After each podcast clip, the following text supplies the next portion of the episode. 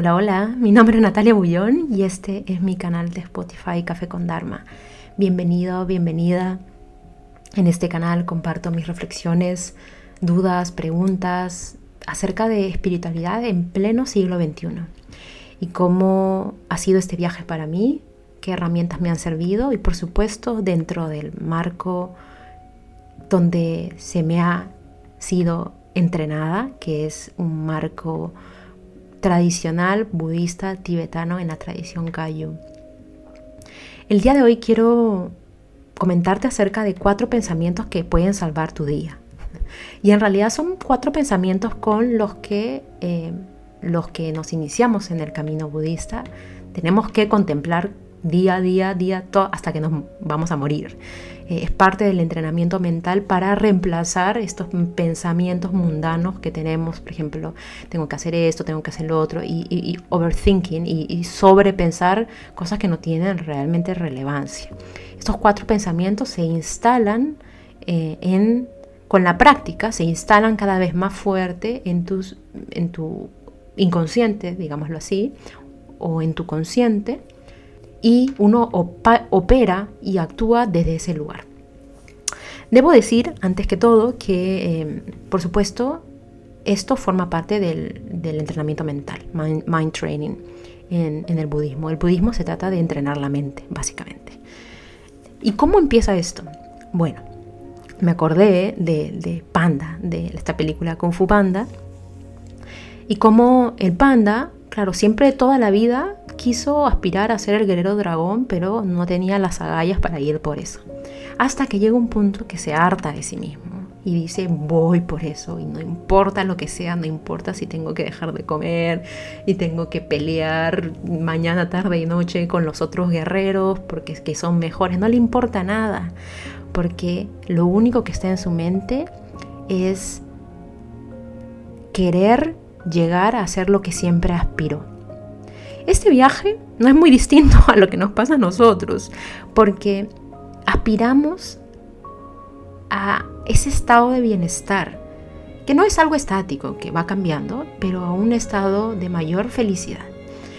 Y esto tiene que ver con nuestra mente, con cómo nos interpretamos, cómo interpretamos, cómo nos relacionamos con la vida. Cuando uno detecta que la mirada que uno tiene es tóxica, es no saludable, es, em, se dedica a separar, se dedica a, tener estas murallas entre tú y yo, uno se da cuenta como parece que aquí algo no está tan bien, Y desde la manera más gentil. Y uno decide hacer algo diferente y tomar una decisión para entrenar su mente. Este punto es el más importante, diría yo, en el camino espiritual, de volver a lo que siempre fuimos, de volver a algo que no está fuera, eh, sino que está ahí dormido dentro de nosotros, la semilla de la conciencia despierta.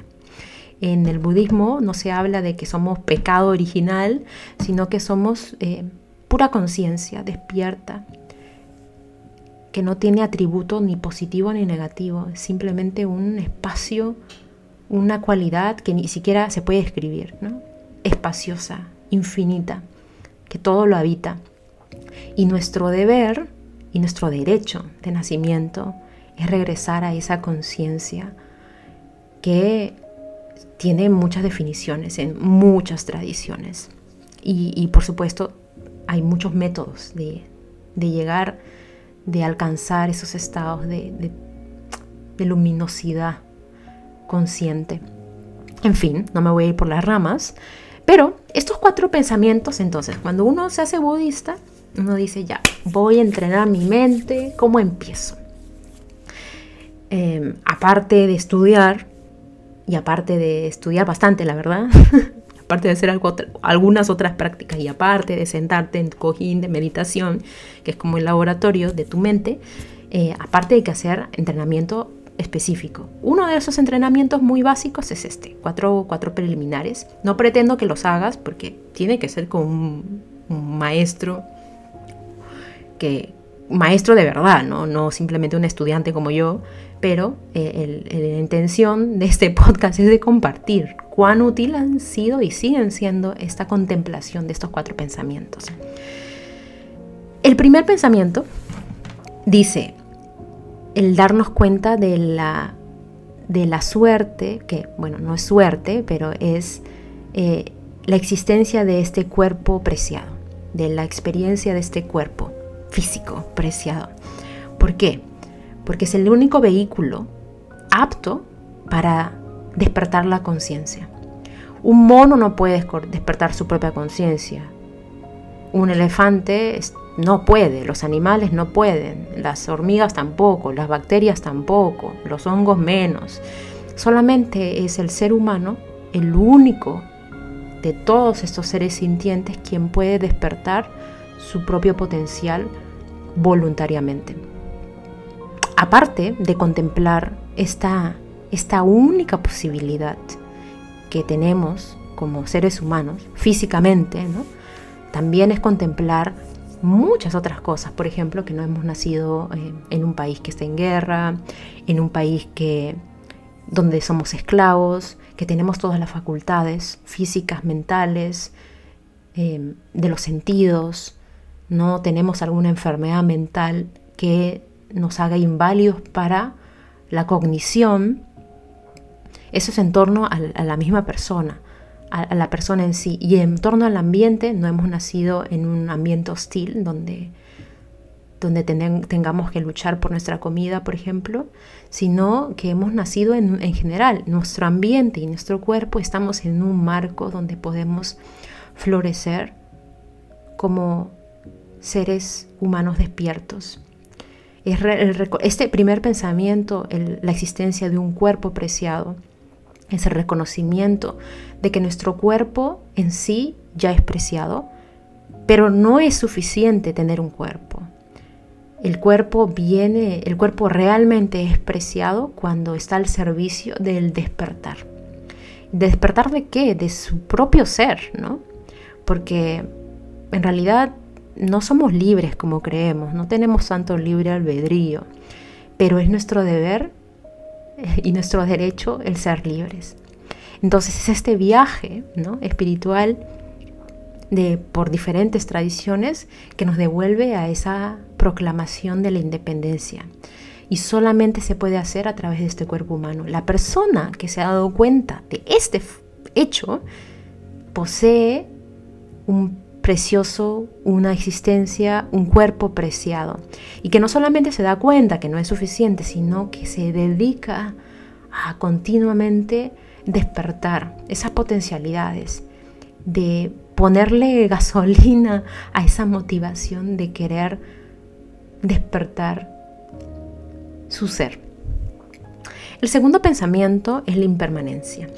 Y esta me encanta porque se me olvida mucho. Entonces la tengo que todo, el día está ahí, estoy ahí entrenando duro para, para reemplazar mis pensamientos, eh, pero es parte del proceso, así, eh, que, se, que se nos olvide. ¿no? Si vieran, mi, mi dormitorio está lleno de posits y, y recordatorios acerca de estos cuatro preliminares. Bueno, la impermanencia de qué se trata. Nos vamos a morir. Y más pronto que tarde. Muchas personas se han muerto creyendo que van a vivir 5 años más, 10 años más, teniendo muchos planes, planificando vacaciones. Muchas personas no despiertan. Muchas personas les detectan una enfermedad mañana y les dura, les dicen que va a durar un año y dura menos. La muerte, hay algo que es muy certero y es que la muerte llega. No sabemos cuándo, quizás es lo más escalofriante, pero la muerte llega, ¿no?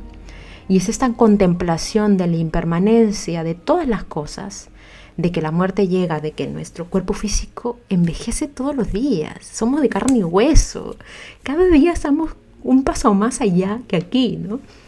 Es esta conciencia de la impermanencia y que nos vamos a morir más pronto que tarde, que nos empodera para entrenar nuestra mente para transformarnos, así, con todo. Aquí no hay para mañana, no hay que dejarlo fluir, no, no. Aquí hay, me puedo morir mañana, voy a tomar las armas y el toro por las astas, no por otros, sino porque quiero ser feliz y merezco y tengo el derecho. Y eso es lo que más me gusta de este pensamiento de la impermanencia. No podemos quedarnos esperar aquí a, que todo fluya. Eh, bueno, te puedes quedar a esperar, pero bueno, buena suerte, ¿no? Estás perdiendo de alguna manera tu vida. Eh, bueno, me daría un poco quizá como, pucha, en verdad no me, me, daría un poco de pena, ¿no? Pero después aceptaría cuál es mm, también lo que te mueve detrás de esto. Pero es este entendimiento de que la vida es muy cortita. Y muy cortita para quedarnos pegados en, en, cosas que no son tan beneficiosas, uno. Por ejemplo, enojo, y resentimiento, y que no me salió, y la frustración, y que odio a todo el mundo, y que el gobierno, etcétera, y que la conspiración del COVID, que Bill Gates, etcétera. o que me quedo también en la gloria, ¿no? No, es que yo fui el CEO de esta empresa. Bueno, si te quedas ahí mucho, tampoco te abres a la experiencia que viene. El tema es que la impermanencia es constante en las buenas y en las malas experiencias. Y la clave es recordarnos que todo es constantemente, está constante en movimiento, constantemente en movimiento. Cuando somos conscientes de esta impermanencia, existe como una necesidad de vivir entregando al servicio de uno mismo. Y como uno vive al servicio de uno mismo, desde una intención, por supuesto, de no hacer daño, inevitablemente uno está al servicio del resto. El tercer pensamiento es, eh, tradicionalmente se llama la, lo inevitable del karma. Bueno, ya que eh, esto, cada uno de estos pensamientos podría pasarme hablando una hora. ¿Karma qué se refiere? Karma es causa y efecto. Y dice, lo inevitable del karma, es decir, todo acto tiene consecuencia.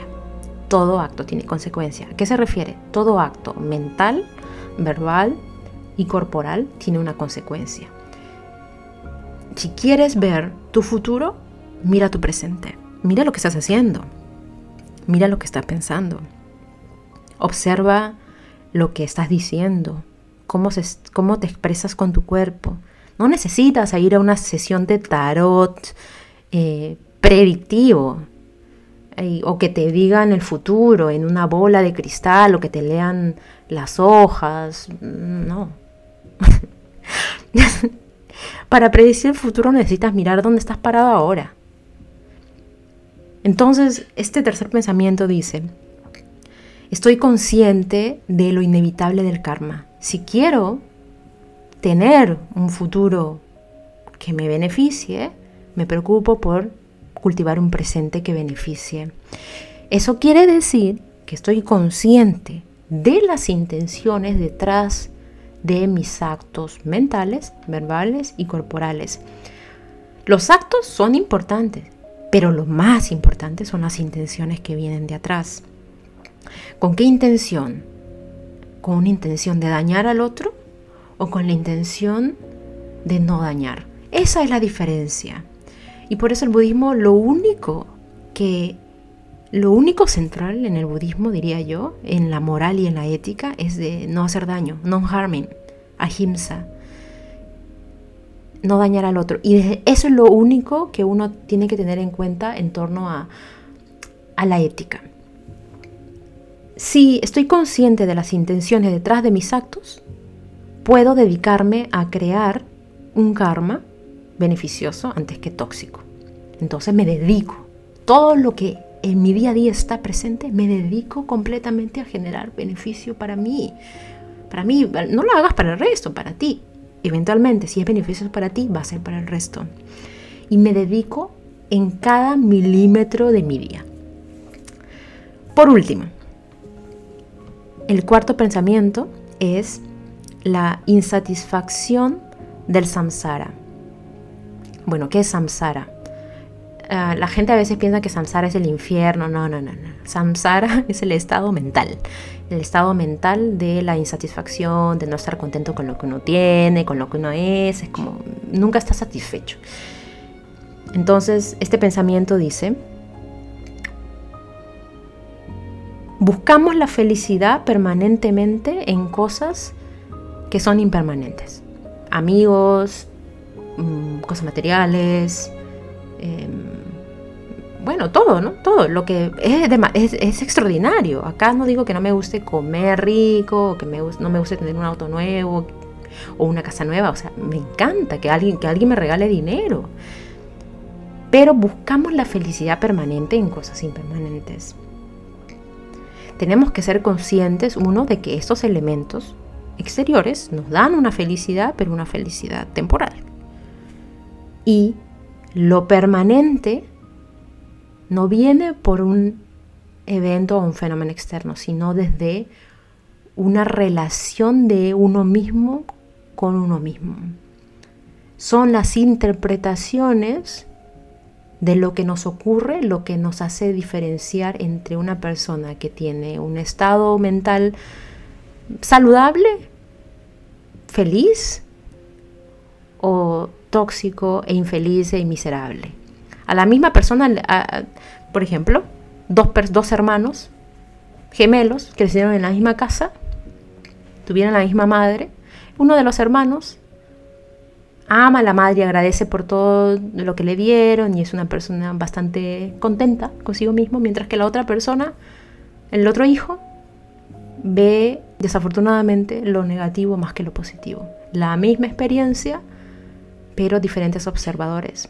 La felicidad tiene que ver con el estado mental y cómo interpretamos la experiencia.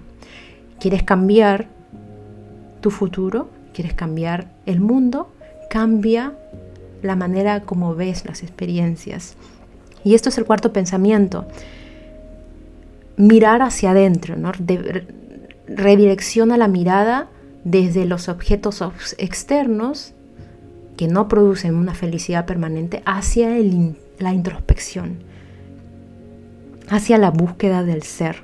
Porque allí, dice, allí es donde vas a encontrar una felicidad, un bienestar perenne. Porque no depende de nada, ¿no? Sino depende de solamente cómo tú te relacionas con lo demás. Entonces, estos cuatro pensamientos, ¿cómo funcionan?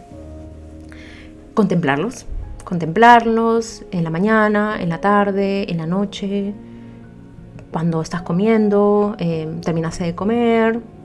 Yo los, los, pienso cada vez que mi mente se pone, se pone pesada y se pone, pone a divagar en cosas no tan importantes, entonces reemplazo, ¿no? reemplazo, reemplazo y constantemente estoy revisando esto, es parte del entrenamiento em, y aparte uno tiene que sentarse eh, en el cojín a la meditación tradicional, que es la meditación shamatha. ¿Cómo, cómo funciona esto? Es como, como plantar semillas de conciencia.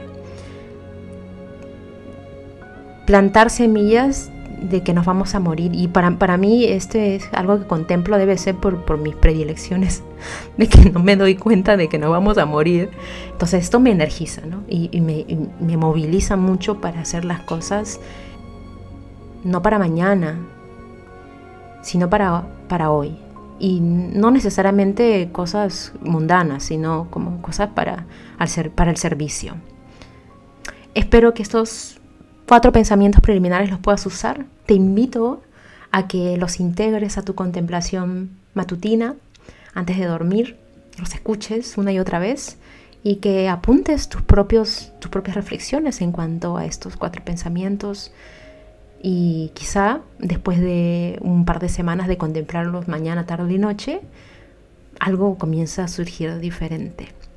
Te deseo lo mejor, nos abrazo y estamos todos en la misma búsqueda de ser un poquito más felices. Bye bye.